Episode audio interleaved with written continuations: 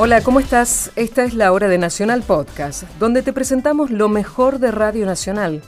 Yo soy Gisela López y hasta las 2 te voy a presentar los contenidos que podés bajar y escuchar cuando quieras en radionacional.com.ar y en todas las aplicaciones de podcast de iPhone y de Android. La semana pasada escuchamos Mekong Guazú, parte 1, el primer episodio de Nos. Hoy vamos a escuchar la segunda parte de la historia de los refugiados lausianos en Argentina. Pero antes voy a charlar con ella, con Candela Martín, conductora y productora de Nos, el primer programa pensado para Internet de la radiofonía tradicional argentina. Hola Cande, ¿cómo estás? Hola Gise, ¿cómo estás? ¿Bien vos? Bienvenida a este Tiempo Nacional Podcast, donde, claro, queremos saber un poquito de aquellos detalles que se nos escaparon a partir de la producción de este podcast, el primero para Internet de la radiofonía tradicional argentina. ¿Qué es NOS? Bueno, NOS es el primer contenido, como vos decías, que pensamos desde Radio Nacional para llevarlo al formato podcast. Eh, la verdad es que con todo un equipo de producción, encabezado por Diego Mintz, eh, pensamos qué tema podíamos abarcar desde Radio Nacional que fuese de, un interés general y, que pudiera sumar, por lo menos desde el lado cultural, a, todos los aportes que hace Radio Nacional en materia de contenidos, pero que eh, fuese pensado con otro formato diferente al que estamos acostumbrados a trabajar, que es el aire y el vivo de todos los días. Eh, y así fue como nos empezamos a encontrar con muchas historias de inmigrantes que llegaron a nuestro país y historias que no son muy conocidas o que por lo menos para nosotros no eran conocidas. Claro, ni hablar, porque no teníamos idea que existía un grupo de refugiados lausianos en Argentina. Honestamente, gracias al trabajo del equipo de NOS, eh, tuvimos esta posibilidad de descubrir eso nuevamente y de poder ponerlo por allí en un lugar específico. ¿no? ¿Y cómo fue eh, moverse en este formato podcast que estamos proponiendo? Es diferente, digamos, el que está acostumbrado a hacer o escuchar eh, radio tradicional tiene el oído muy acostumbrado. ¿no? a ese formato, al formato de dejar la radio prendida de fondo, ponerlo para escuchar las noticias. En este caso te tenés que eh, sumergir en una historia y prestar atención a ciertas cuestiones que no solamente tienen que ver con lo que estamos contando, que a veces son datos muy duros, pero a veces se tratan de historias de vida, ¿no? Porque también en Nos, eh, sobre todo, bueno, en este episodio en particular, que es el de Mekong Guazú 1 y 2, Hoy van a escuchar la segunda parte, que está muy buena, pero hay muchas historias de vida, hay muchas eh, historias particulares, familiares, que tranquilamente nos podría haber pasado a cualquiera de nosotros porque la mayoría somos hijos de inmigrantes. En este caso, justamente en este colectivo, que es el colectivo de los laosianos, ellos llegaron bastante después que nuestros antecesores. Llegaron en plena dictadura militar acá en Argentina en el año 79. Las condiciones eran bastante malas, pero sobre todo nos parecía que era una linda historia para contar porque más allá de, todo lo que atravesaron eh, y todo el sufrimiento que quizás tuvieron que, atravesar, hubo mucho aprendizaje eh, y hubo mucha resiliencia también, ¿no? Porque ellos supieron cómo sobrevivir a todo eso eh, y reinventarse también en un país que desconocían. Estamos hablando con Candela Martín, conductora y productora de Nos. Vamos a escuchar la segunda parte en breves instantes, pero quiero preguntarte, Candela, también, y aprovechando tu presencia aquí en Nacional Podcast esta madrugada, eh, ¿Por qué eligieron esta comunidad? ¿Tiene que ver con que se la encontraron, con que hubo un elemento, un disparador?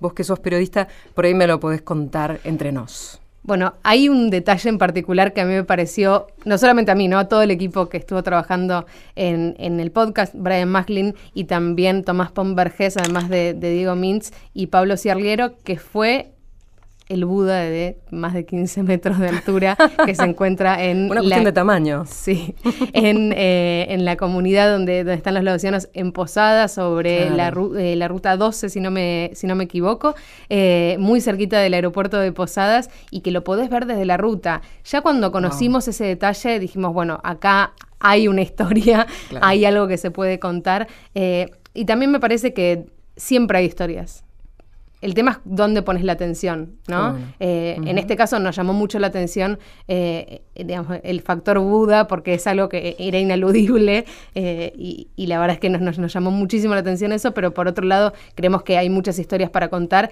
Esta es una y ojalá haya muchas más. Eso es también alguna de las cuestiones que nos planteamos, pero me queda tiempo antes de ir ya directamente al material que ustedes realizaron con mucho tesón, con mucho trabajo y con, claro, el apoyo de la radio de todos. Eh, ¿Cuánto tiempo tomó producir estos capítulos, estos dos capítulos que ya escuchamos uno y ahora vamos a escuchar el segundo? Y bueno, el primer viaje que hicimos a, Posadas fueron dos, eh, fue en septiembre.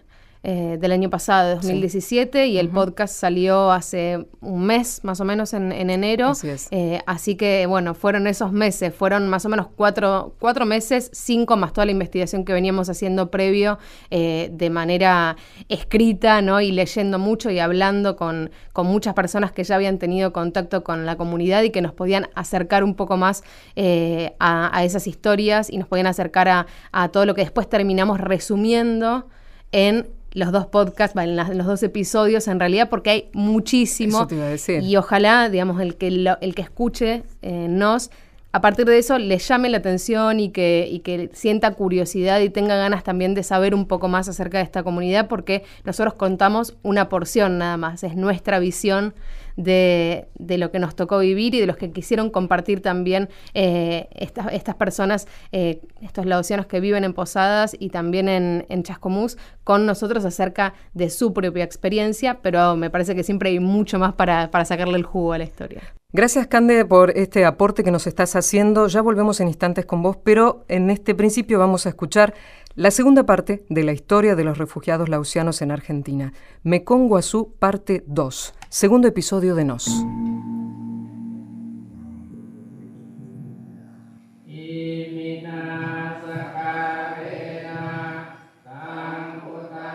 Esta es la ceremonia Wan Auk Pansa, una celebración anual del budismo Theravada.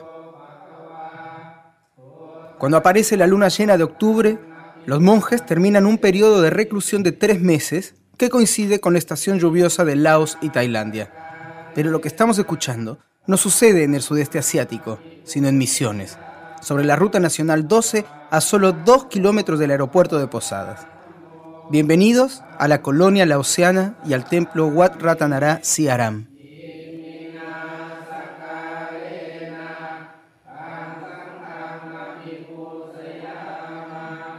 En el mismo espacio que usan para orar, los fieles y los monjes comparten el almuerzo, sentados en el piso y descalzos frente a pequeñas mesas de mimbre con comidas típicas. Hojas verdes, pollo cocinado de formas insospechadas y por supuesto arroz. Siempre arroz. En este caso, se moldea con la mano haciendo como una pelotita y esto se moja en distintas salsas picantes. Y después, la parte más importante. Eh, señoras y señores, y después de almuerzo y vamos a hacer eh, con la casita que construimos eh, en tres vueltas y como y tradición que todo lugar lo hace. Toda la congregación marcha alrededor del templo llevando unas casitas construidas especialmente a las que les cuelgan billetes que los propios fieles donaron. Todo lo recaudado se entrega a los monjes que lideran la procesión con un micrófono.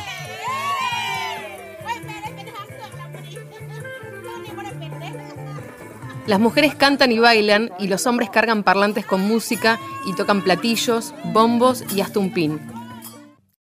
¿Qué es un pin? Es un laúd tradicional que trajeron de Laos hace pocos días, pero que ninguno sabe tocar. Pin, pin, pin.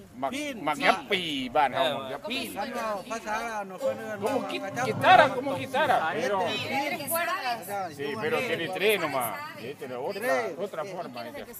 Sí. Ninguno sabe.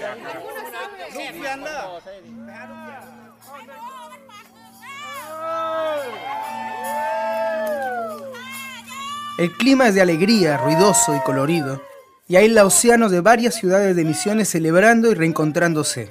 Pero lo más llamativo está estático y silencioso. Es una estatua de Buda de 16 metros de alto, a punto de terminarse, rodeada de andamios y plataformas improvisadas.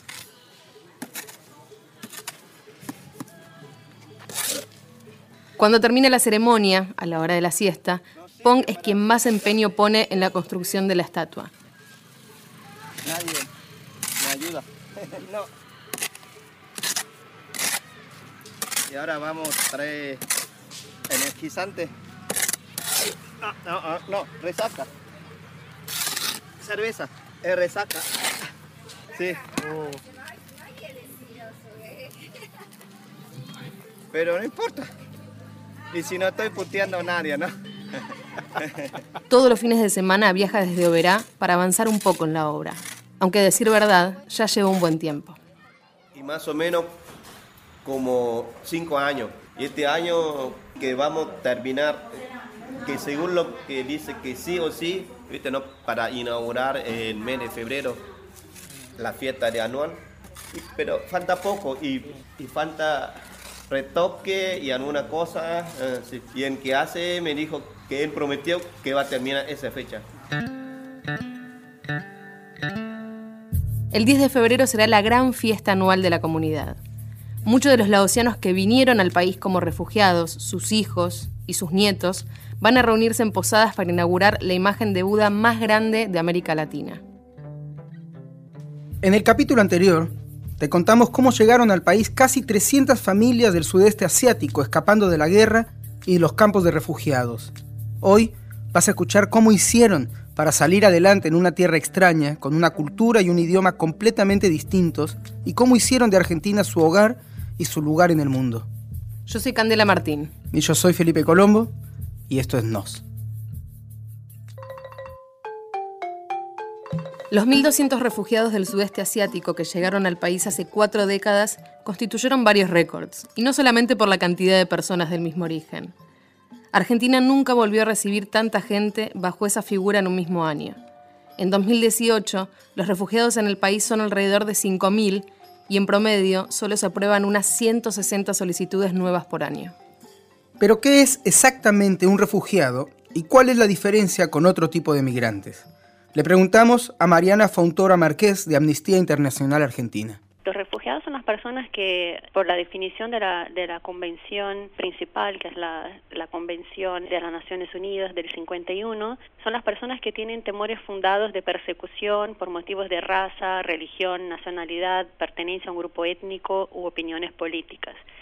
Eh, igualmente hay, instrumentos regionales como la Declaración de Cartagena sobre refugiados que también agregan otra definición. Son las personas que han huido porque su vida, seguridad, su libertad eh, están amenazadas por una violencia generalizada, por la agresión extranjera, conflictos internos, una violación masiva de derechos humanos u otras circunstancias que perturben el, el, orden público. Y estas personas, por las convenciones internacionales de las cuales Argentina e, es parte, establecen que estas personas tienen el derecho de llegar a, cualquier otro país signatario de, estos instrumentos y solicitar el estatuto de refugiado y recibir así la atención y la protección del país que lo recibe. Una vez que la persona tiene reconocido el estatuto de refugiado, tiene la protección como tal. Esa persona no puede, tiene un principio que se llama principio de la no devolución, ¿no? que a, diferencia de los migrantes que, que no tienen garantizada esa protección, no pueden ser retornadas eh, sin su consentimiento al país de, donde vinieron. Eh, así que mientras dure la protección, o sea, mientras dure los peligros y las amenazas a sus derechos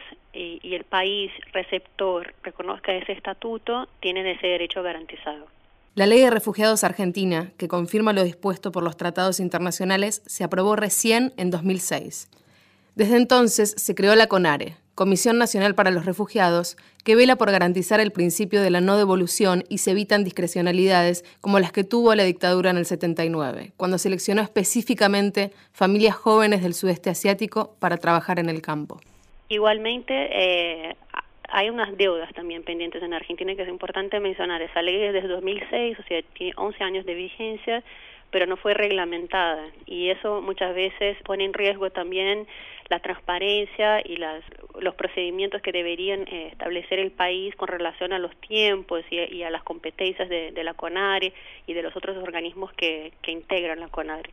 ¿Qué te parece si lo convido con agua? Porque bueno, te tienes garganta seca. Muchas gracias. no, tenés garganta seca, ¿sí? querido, está en casa de la Oceana. ¿Qué música te gustaba? Y Argentina Luna, por ejemplo, qué lindo mi país, mi país paisano. Mire que es lindo mi país paisano, si usted lo viera como yo lo vi. Un cielo limpio repartiendo estrellas, la madre tierra cunando el maíz. Un cielo limpio repartiendo estrellas, la madre tierra cunando el maíz. Entre el 79 y el 80, el gobierno militar distribuyó a las 293 familias en 11 provincias, buscando que realicen tareas agrarias. Con 16 años y sin su familia, Banit estuvo en General Hacha y en Guatrachela Pampa. Ahí tuvo que ocuparse él mismo de la integración. Aunque no adivine con quién lo combinaron. Cultura argentina. Mate. Exactamente. Exactamente. Yo probaba con uno, probaba con otro, bueno a mí, ya, dice rico, yo siempre dije que sí. No sé si rico o feo. Claro que no tenía nada. Y claro, ¿y entonces qué hace? Cuando llegué a generar hachas, y claro, gaucho nuevo, acá tenés mate, acá tenés pava, tenés todo. Bueno, levanté temprano, puse agua a hervir, puse agua a hervir, disparé mate, con ese mate tomé un tres días, con la misma hierba. Así que un día apareció Martín, el capataz, ¿Me conviene mate? Sí, sí, rico, rico, sí. ¿Qué mate? Sí, no, sí, no, necesito te cambiar la yerba. Esa es la que, la que me lleva siempre, esa es recuerdo, es muy linda. Hay otro tipo de anécdotas que, aunque no dejan de ser divertidas, ilustran claramente la experiencia traumática de la que habían escapado. Un día fuimos a, a sembrar maíz. ¿Ya? ¿Qué es lo que, no? ¿Qué, es lo que es la guerra? Yo digo, ¿no? siempre dice lo mismo. ¿Qué es lo que es la, la guerra, no? Eh, fuimos a sembrar maíz, yo y el, señor que, que, yo vine con él y un tractorista. Vamos a sembrarlo lindo, una hora, dos horas. También, viste, por allá viene una avioneta que dice así, viste. Y eso en posición de, de ataque. Para nosotros ya está. Y entonces el, tractor en marcha, viste. Los dos, los dos, viste, los dos costados, cuerpo tierra. el loco de, tractorista se mató a la risa, ¿viste? Claro, para nosotros, cuando ve el avión y bomba. Para nosotros era así. Los primeros meses, aislados y dispersos en el campo, fueron muy difíciles. Y rápidamente los refugiados se sintieron decepcionados y engañados respecto de algunas condiciones que les habían prometido. Acá, Cinto. Y cuando se enteraron de que cada uno ya queda disconforme de dónde estaba, entonces volvían de vuelta la capitán y para decir, este no era la, la que esperábamos. En acuerdo era muy diferente. Y la verdad, hay, hay muchas versiones y situaciones diferentes de uno y el otro, ¿no? Pero que, que ese tiempo yo creo que por la falta de comunicación fue uno de los motivos también de, de, desentendidos. El descontento principal era con ACNUR, el alto comisionado de las Naciones Unidas para los Refugiados, que se había comprometido a supervisar la integración propuesta por el gobierno argentino. En realidad los reclamos que hicieron en ese momento se lo hicieron a Naciones Unidas. Ellos tenían muy claro también cuál era la responsabilidad de uno y otro, y de dónde podían reclamar y cuáles eran los caminos más eficaces para conseguir sus objetivos. Roberto Peralta trabajó en la Dirección Nacional de Política Demográfica en los 80 y todavía sigue en contacto con algunas familias de ex refugiados. Cuando reclamaban a las Naciones Unidas no le mandaban cartas a, la sede de Buenos Aires del ACNUR, pero cuando querían reclamar algo le reclamaban a Ginebra. Era curioso, de repente decías, ¿cómo no están adaptados? Pero el reclamo, la nota se la mandan a Ginebra. Este, y consiguen que alguien se lo traduzca porque le mandaban la carta a un pariente que vivía en Francia, que se la traducía al francés, y después se la devolvía acá y de acá se la mandaban. Tampoco tenían temor de protestar frente a las autoridades militares. Micaela Bonchanabón cuenta lo que le pasó a un grupo de misiones que fue a reclamar mejores condiciones a Buenos Aires. para allá. Algunos sí fueron, tuvieron una integración exitosa, muy pocos. Otros inclusive estuvieron días en las calles. Algunos fueron reprimidos, las familias fueron reprimidas por protestar, por así decirlo. Volvieron. Cuando le preguntás, creo que fueron 10 familias con, con la cabeza rapada protestaron por las condiciones en las que estaban, agarraron a 10 jefes de familia y volvieron con la cabeza rapada. Bueno, eso es una anécdota, digo. Probablemente no eran conscientes de la situación política que se vivía en Argentina. Pero al haber escapado de una guerra tan terrible y al estar amparados por Naciones Unidas, la dictadura no les preocupaba demasiado.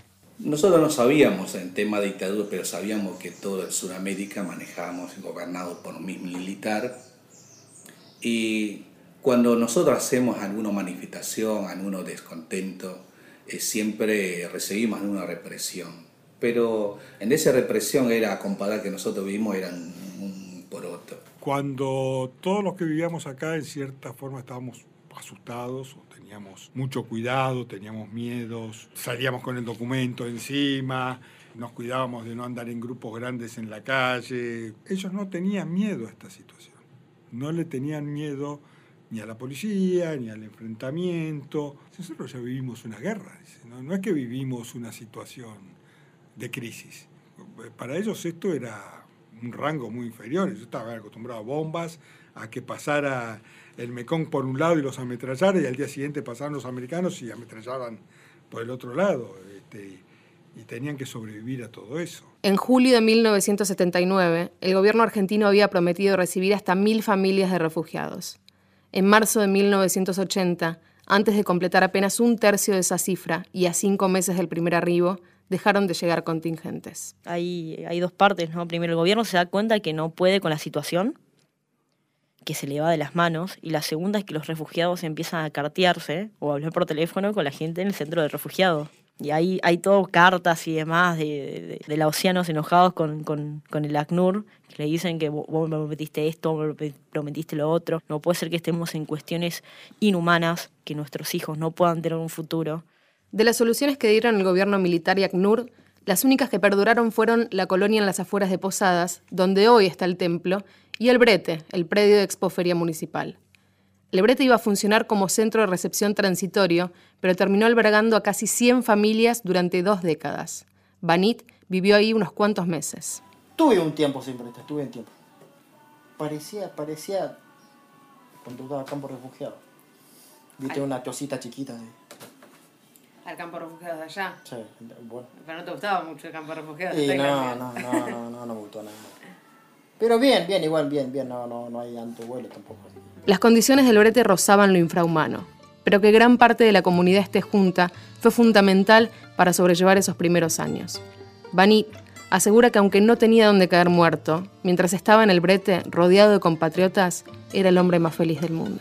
Un predio municipal cerrado y custodiado militarmente, sobrepoblado por familias extranjeras que vinieron sin nada y con costumbres desconocidas para los argentinos, viviendo en condiciones espantosas.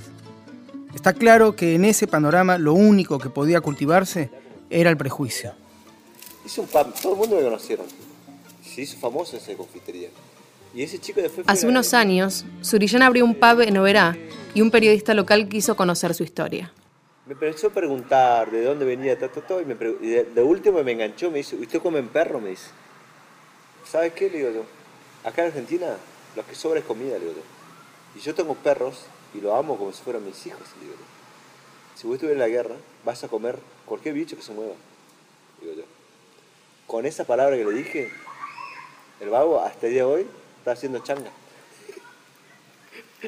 Nadie le da bola. Nadie le da bola. La idea de que los lauseanos comían perros fue Vox Populi en Posadas mucho tiempo, pero como todo mito malicioso, no tenía ningún sustento. Por eso, tal vez aún más dolorosa, fue otra leyenda urbana que nació desde un hecho conocido. En junio del 88, un avión de Austral que estaba por aterrizar en Posadas golpeó la copa de un árbol y cayó a 400 metros de la colonia laosiana. Murieron las 22 personas que iban a bordo. Todo el mundo salió de sus casas a ver qué había pasado.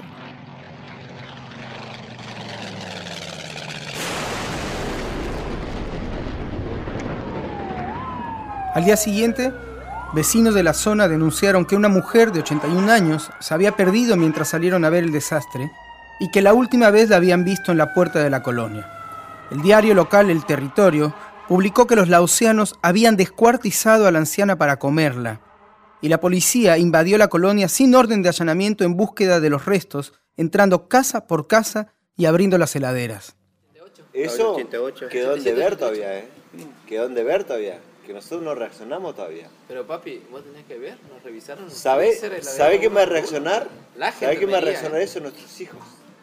Nosotros no, no tenemos derecho a nada porque no tenemos estudio. No, tenemos, pero ¿y para qué vamos a levantar el problema? ¿No? Ya terminó, ya terminó. Pero no, eso queda en la historia, queda en el diario. Pero, viste, no. Pero, pero no, eso Pero eso no un día- tienen prueba y, pero, y te acusa. No, pero Uh, eh, inventaron pero- que había hues- eh, carne de persona en la heladera. Cualquier cosa para tener renting, ¿viste?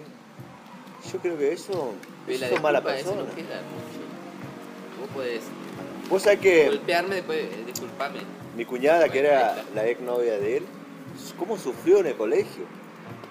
¿Cómo sufrió en el colegio? A mí me Yo estaba en contaba. cuarto grado, no acuerdo, estaba en cuarto grado. Y no solamente ella, varios orientales acá que van en la secundaria sufrieron eso. Y eso nos quedó en nuestra memoria. Los compañeros se burlaban. La mujer apareció unos días después, sana y salva, caminando al costado de la ruta en Corrientes. Nadie le pidió disculpas a los habitantes de la colonia. La verdad es que, que es algo muy feo, que, que espero que algún día le puedan hacer las denuncias pertinentes porque eso es calumnia totalmente, estigmatización. Yo no viví esa estigmatización, pero sí la vieron eh, mis padres y me lo cuentan constantemente con bronca, ¿viste? En un momento, el final de El Brete, el movimiento hacia los barrios de Posadas y cómo están hoy los lausianos en Argentina. Lo mejor de una radio. Nacional Podcast. Hasta las 2, Nacional Podcast.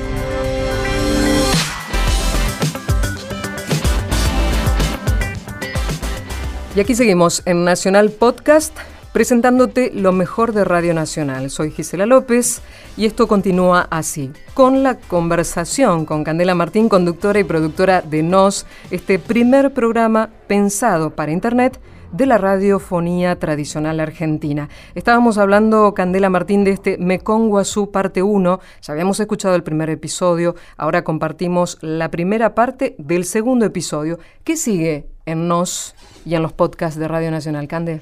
Bueno, en principio vamos a seguir con la serie de Nos, que se trata de esto, de re- rescatar ciertas historias acerca de, de la inmigración en nuestro, en nuestro país, historias no tan conocidas, tratar de, de escarbar un poco, eh, digamos, y no ir solamente sobre la superficie y sobre lo conocido, eh, y sobre todo acercar estas historias para que en todo el país eh, puedan escucharlo, en todo el mundo en realidad, porque si entras en radionacional.com.ar lo puedes escuchar desde donde sea. Así es. Ya estamos trabajando sobre una historia nueva que te podemos contar Primicia, en primicia. exclusivo. A ver, Sí. quiero, quiero, Bueno, quiero primicias de Nacional Podcast. Lo que sigue va a ser la comunidad senegalesa Sí. eh, aquí en, en Buenos Aires. En algún momento, quizás eh, Wow. después, podamos empezar a trabajar acerca de la comunidad dominicana que también vive en la ciudad de Buenos Aires. Pero no solamente va a ser el universo nos el que nos, nos, nos ocupe durante Así el es. 2018 para Nacional Podcast. La idea es poder comenzar con series eh, que hablen un poco acerca de eh, la cultura pop, de las películas, de las series, servir un poco como, viste, la TV guía, Me como encanta. era antes. Bueno, Eh, éramos muy, muy, muy, muy no nacidas. Exactamente, eh, pero me parece que va un poco por, por ese lado, ¿no? Bueno. uno, uno quizás ya empieza a prestar un poco más de atención a recomendaciones de personas que siente cercanas y, y es un poco la idea eh, que tiene, bueno, Diego Mintz, que está a la cabeza de este proyecto, eh, es. y ojalá podamos acompañar. También van a haber series acerca de tecnología, pero el uso de la tecnología, no vamos a, a estar hablando, o no van a estar hablando yo de tecnología, no sé nada. Pero, Eh, pero, eh, sí, sos parte del equipo. Eso es bueno. un ojalá, ojalá que sí, pero vamos a, a- a tratar de enfocarlo más a los usos de la tecnología y no a cuál es el último celular, eh, sino a cuestiones que solucionen un poco la existencia de todos que no, sé si, no sé si necesitamos, pero utilizamos y, aprovechamos los recursos que nos da la tecnología. Así que por ahora vamos por ese lado. Eh, creemos que igualmente el universo podcast eh, puede ser expandido para todos lados para y tener el, el formato y la, la capacidad que tiene Radio Nacional está buenísimo y creemos que es un recurso que tenemos que utilizar y con, y con muchas ganas para poder seguir produciendo contenidos interesantes, no solo para nosotros, sino también para, para todos los oyentes de Nacional. Es una excelente propuesta. Estaremos aquí para disfrutar seguramente algún momento especial, particular, como estamos haciendo aquí, eh, en este caso con este primer eh, podcast eh, realizado para Internet de la radiofonía tradicional argentina llamado Nos. Em, ya escuchamos la mm, primera parte del segundo episodio. Ahora agradeciéndote a vos, Candela Martín, que te haya llegado hasta este, a esta radio en este horario. Em, gracias, buena suerte. Gracias. Y quédate a escuchar Quiero adelantarte de algo. Ah, sí, por favor. En la segunda parte, en el final de esta segunda parte de Mekong Guazú, van a, a, conocer y van a tener el privilegio de conocer la mejor canción del universo. Apa. Así lo vamos a catalogar. Ok, la mejor canción del universo. Sí. En esta segunda parte del segundo episodio de Nos. Gracias, Cande. Gracias a vos. Disfrutemos. En 1998, el Brete fue declarado zona de afectación por la construcción de la represa Yacyretá y debió ser clausurado. Lentamente, las 90 familias que todavía vivían ahí fueron reubicadas en dos barrios de Posadas, Yohasá y San Isidro. De vuelta aparecieron los prejuicios. Hubo marchas de vecinos posadeños con pancartas que decían no queremos la Océanos en Yohasá. La transición demoró casi 10 años pero cada familia que vivía en condiciones lamentables en la expoferia obtuvo una vivienda digna, en barrios típicos, cerca de escuelas y hospitales y con todos los servicios necesarios a disposición. La adaptación fue exitosa y no volvió a haber protestas ni reclamos prejuiciosos, ni de un lado ni de otro. Las diferencias entre vivir en un barrio de posadas y en un predio cerrado son notorias. Ahora los laosianos frecuentan o incluso atienden los mismos comercios y lugares de esparcimiento que el resto de los posadeños. Desde que se fueron de El Brete, por ejemplo, los chicos pueden invitar a sus casas a compañeros de escuela para hacer las tareas. Gracias a ese tipo de integración, la convivencia mejora progresivamente en cada generación. Para combatir los prejuicios y para poder velar por sus intereses de forma más efectiva, a partir de la década del 90, los laosianos decidieron organizarse en distintas asociaciones civiles. Desde hace 23 años, Banit vive en Chascomús, que alberga a la segunda comunidad más numerosa luego de la de Misiones. Ahí viven sus cuatro hijos y dos nietos, fruto de su matrimonio con Manichan, que también es la Oceana. A pesar que tuvimos dos meses de novia, llevamos 28 años casados. Que aguante, ¿eh? Casi de casualidad, un día, a finales de 2003, a Banit se le ocurrió que los lausianos de Chascomús podían crear su propia asociación. Vos sabés que fue el, el 2003, para ser preciso, mi hija fue a estudiar eh, conservatorio. Justo en el camino, ese día que celebraron fiestas, eh, colectividades, yo pasé por ahí, sin querer. Vos fijate, sin querer, ¿qué estás festejando? Un vestido, La gente no miraba, ¿viste?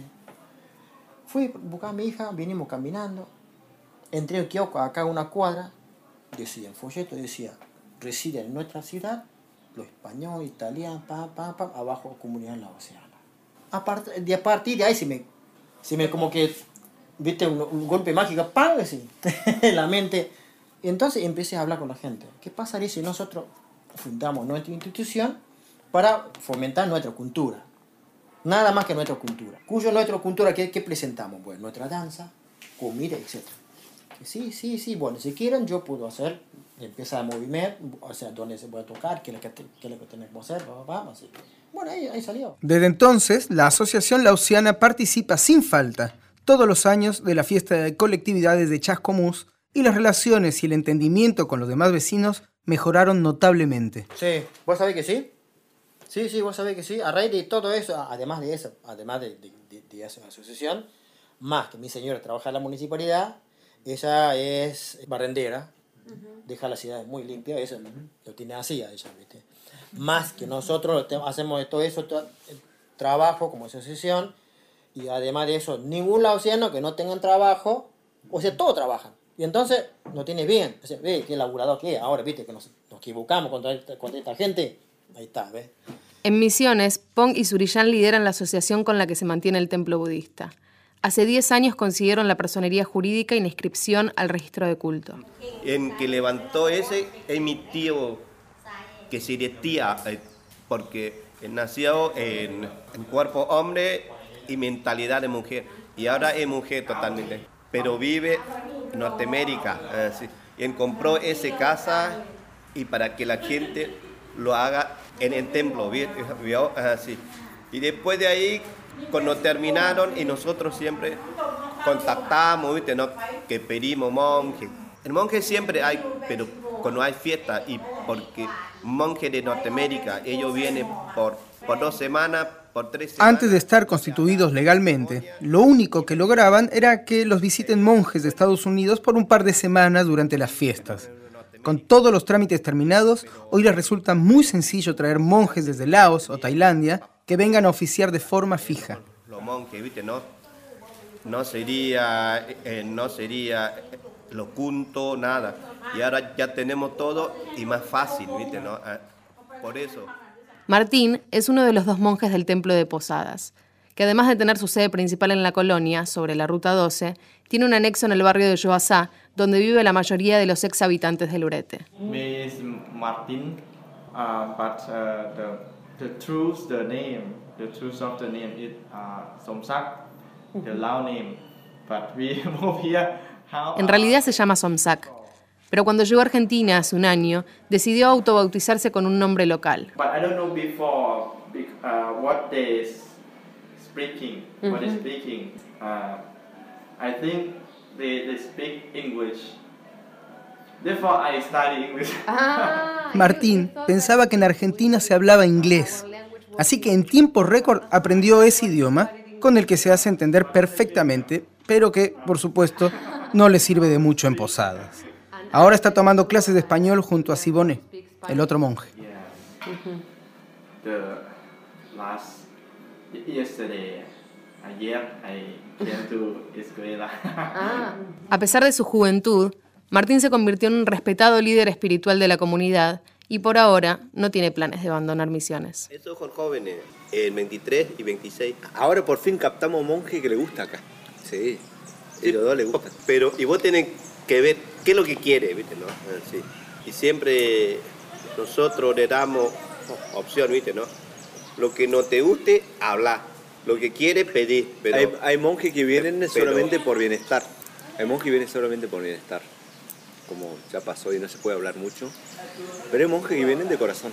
Estos monjes vinieron de corazón. Si uno pregunta cómo superamos en todo esto, rescata mucho el rol de las mujeres, de las mamás.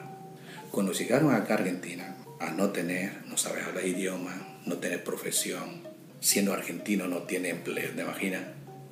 Entonces, Para Cinto, una de las claves para que las familias hayan salido adelante fue que en Argentina las mujeres pudieron desenvolverse con muchas menos restricciones que en Laos. ¿qué hacía?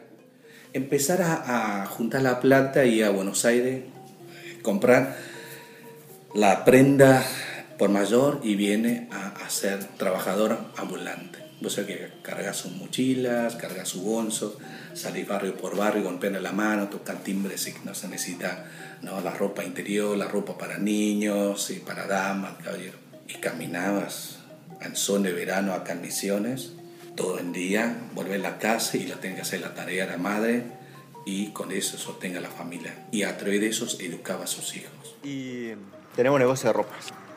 Pero pocas familias se quedaron, quedaron con el, el rublo de la ropa. Poco. Pero muchos tienen mercado, otros tienen eh, plantación, plantación de jengibre, criadero. Pero yo me voy más por la ropa, porque eso es lo que mi mamá me enseñó de chico, ¿no? Como a cualquier comerciante con muchos años en este país, los vaivenes económicos los afectaron varias veces. Lo único que hay veces que ser comerciante, en cambio de política, me dificulta un poco. Pero se cae y se vuelve a levantar, porque es un país que el dinero crece acá y tendríamos que aprovechar todo eso. Y como muchos argentinos, durante las últimas décadas, en los momentos más duros pensaron en probar suerte en otro lado.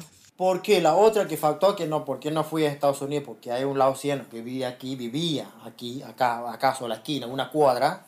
Él actualmente vive allá, en Estados Unidos, en, en Filadelfia. No te venga, quédate a la Argentina, vos tenés trabajo seguro. Sí, tengo trabajo seguro, pero gano muy poco. Pero igualmente quédate allá, no te hagas boludo. No sean boludo, quédate allá. ¿no? En 2001, antes de que estalle la crisis, Vanet llegó a hacer varios de los trámites para irse a trabajar a Estados Unidos, pero al final decidió quedarse peleándola acá. Y ahora se quiere venir, Pablo. Se quiere venir. La pregunta es si yo vuelvo, ¿qué hago? No, viste. Por eso. Pegué. Vamos a seguir luchando. En 1991 hubo un plan de repatriación voluntaria a Laos. Algunos de los que habían venido unas décadas antes ya tenían nietos argentinos. Las raíces estaban echadas y muy pocas familias optaron por volver a su tierra natal. Yo me acuerdo que cuando yo lo mostré a mi hijo, todas las películas, justo en el tiempo, 20 años atrás, viste la película Vietnam, la guerra, todo lo demás, este bueno termina el película y dice, papá, no te vayas a volver, te va a matar, me dijo. Los refugiados que llegaron hace 40 años lograron eventualmente salir adelante, asentarse e integrarse. Se puede afirmar que lo que consiguieron fue por mérito propio, a pesar de la negligencia del Estado y de la indiferencia de algunas de sus instituciones. La crisis de refugiados a nivel mundial está en uno de sus peores momentos. Hoy, hay 22 millones y medio de personas desplazadas de sus países por persecuciones políticas o religiosas. Más de la mitad son menores de 18 años. ¿Qué debería hacer el Estado argentino para evitar que quienes vienen de un infierno tengan que pasar por otro al llegar acá? Aquí de nuevo Mariana, de Amnistía Internacional. Es absolutamente imprescindible que el Estado brinde todas las protecciones que, a las que se comprometió internacionalmente y eso implica tener, por ejemplo, un plan de integración, un plan de, de, recepción, dedicar recursos específicamente a esto, ¿no? a dar la asistencia a las personas refugiadas. Y hoy la Argentina eh, lo que vemos es que le falta, por ejemplo, primero reglamentar la ley, que es una deuda de, de 11 años, como habíamos mencionado, la ley de refugiados, que es la 26, 2665. La CONARE no tiene un presupuesto propio, así que también esto es una limitación para la, la actuación que tiene esta comisión y bueno, tenemos esa deuda también que es tener un plan de integración que permite que las personas no solo puedan llegar al país, pero puedan a largo plazo integrarse a la sociedad, tener un trabajo, eh, aprender el idioma, ¿no? Que, el Estado demuestre ¿no? esa voluntad política de, de, permitir que las personas, si quieren quedarse, que se puedan quedar en el país. El comienzo de esta década encontró a la mayoría de los ex refugiados ya nacionalizados argentinos y esparcidos por todo el país de nuevo, pero ahora aglomerados en distintas organizaciones. Los que nacen hoy son miembros de la cuarta generación de argentinos laosianos y son hijos de la primera que tuvo pleno acceso y asistencia a la educación primaria y secundaria, con muchos casos de graduados universitarios. Muchos de los hijos de ellos, de la primera generación de refugiados, todavía lao algunos y en otros casos argentinos, son profesionales, muchísimos la cantidad es, muy importante y me puedo acordar de la primera que se recibió, que tuve noticia que se recibió, una ingeniera en alimentación, que creo que todavía está trabajando en la Serenísima. De ahí podemos pasar a abogados, a médicos, a contadores, a comisarias de la Policía de Santa Fe. El ejemplo más conocido y representativo de la integración de las nuevas generaciones es el de Fernando Pensaguat,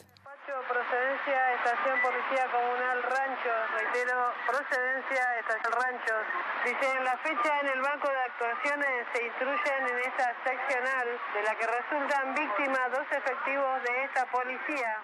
El 31 de diciembre de 2015, Fernando fue herido gravemente en el abdomen por Martín Lanata, durante la famosa fuga de los condenados por el triple crimen de General Rodríguez. Lo operaron 35 veces y su estado fue crítico por varias semanas.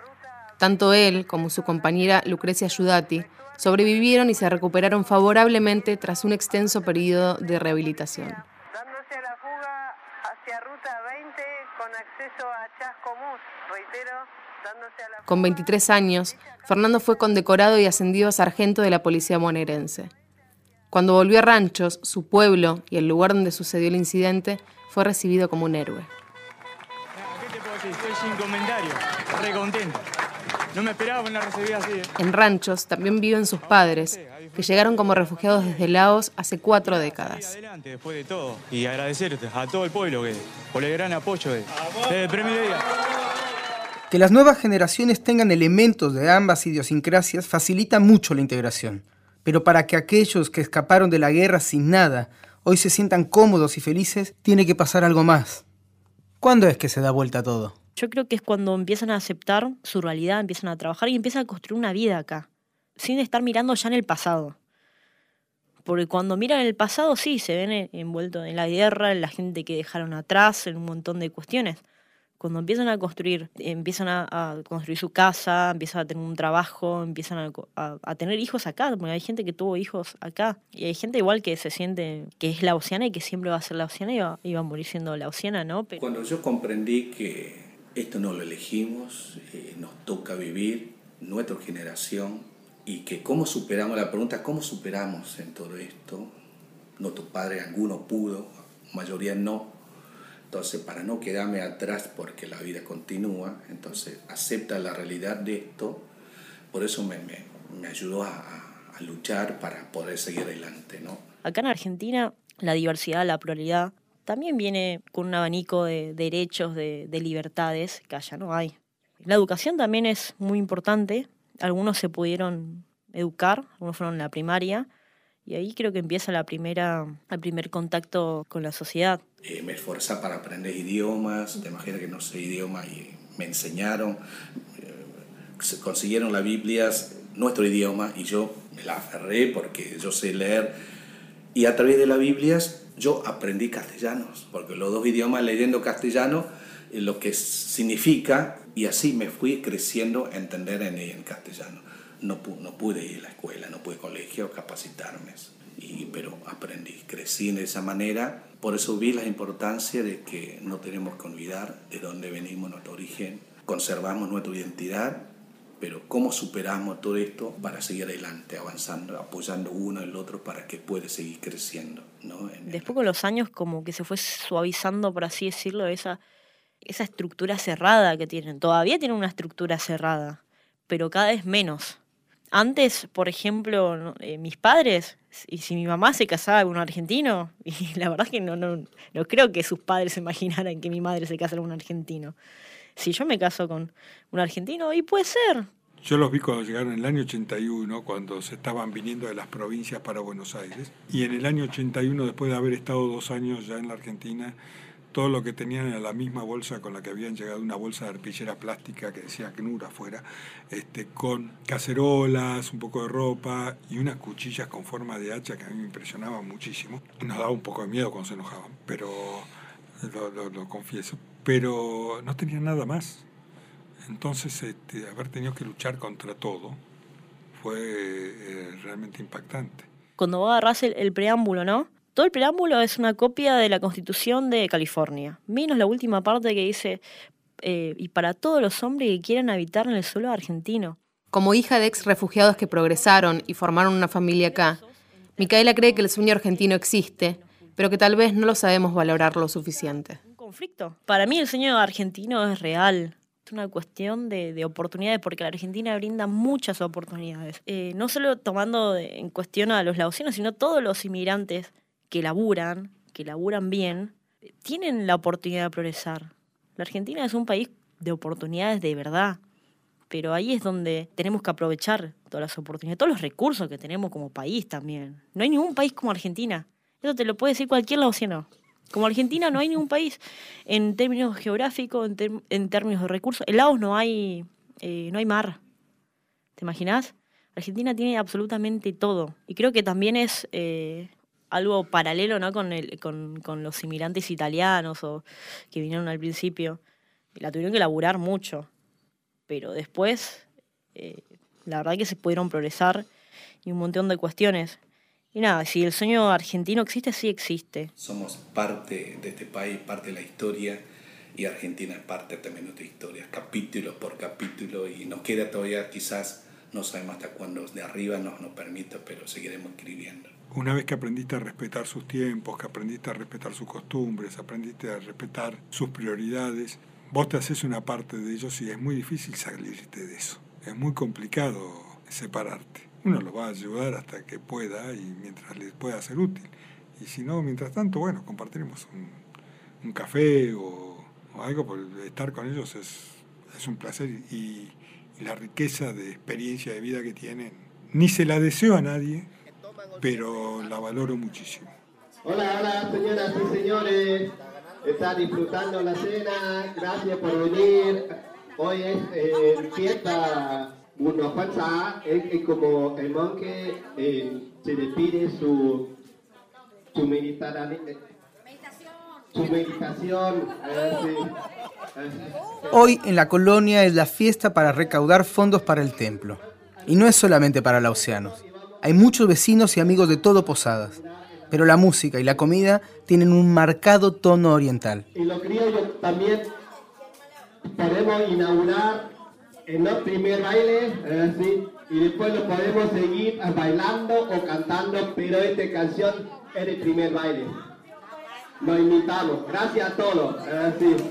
Ah. Bueno, sobrina, música, por favor. Una de las formas de colaborar es comprar una canción. Además de elegir la música, el que aporta puede invitar a la pista a bailar a quienes quiera, colocándoles un collar con flores alrededor del cuello a los asistentes. Cada uno baila en su espacio y a su propio ritmo, y todos juntos dan la vuelta lentamente alrededor de la pista.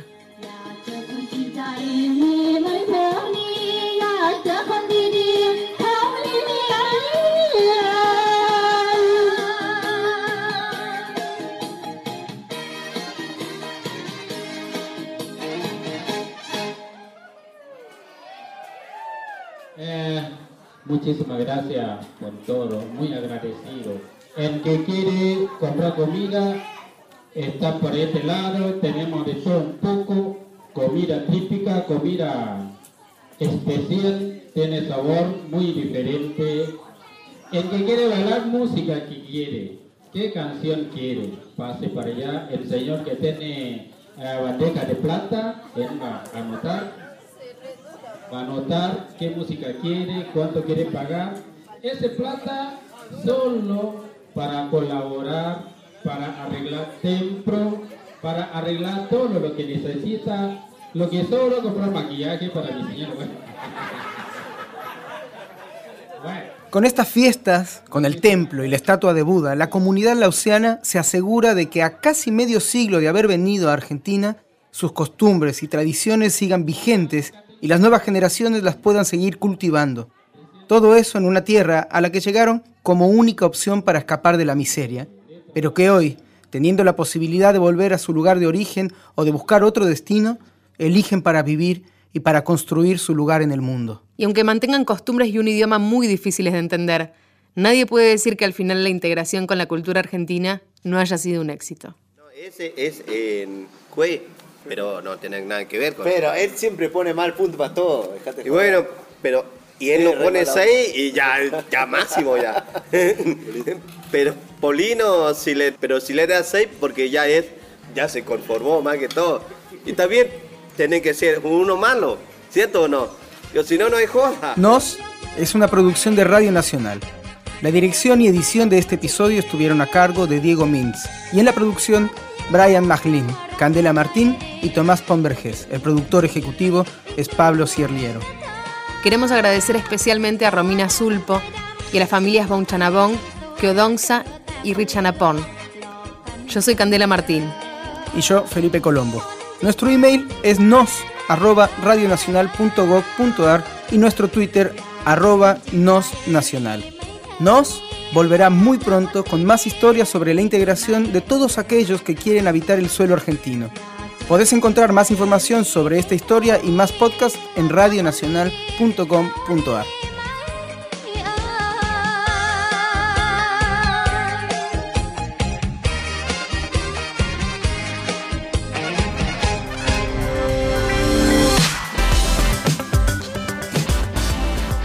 Y hasta aquí Nacional Podcast, donde te presentamos lo mejor de Radio Nacional. Podés bajar y escuchar cuando quieras todos los capítulos de Nos y todos los programas de la radio de todos en radionacional.com.ar y en todas las aplicaciones de podcast de iPhone y de Android.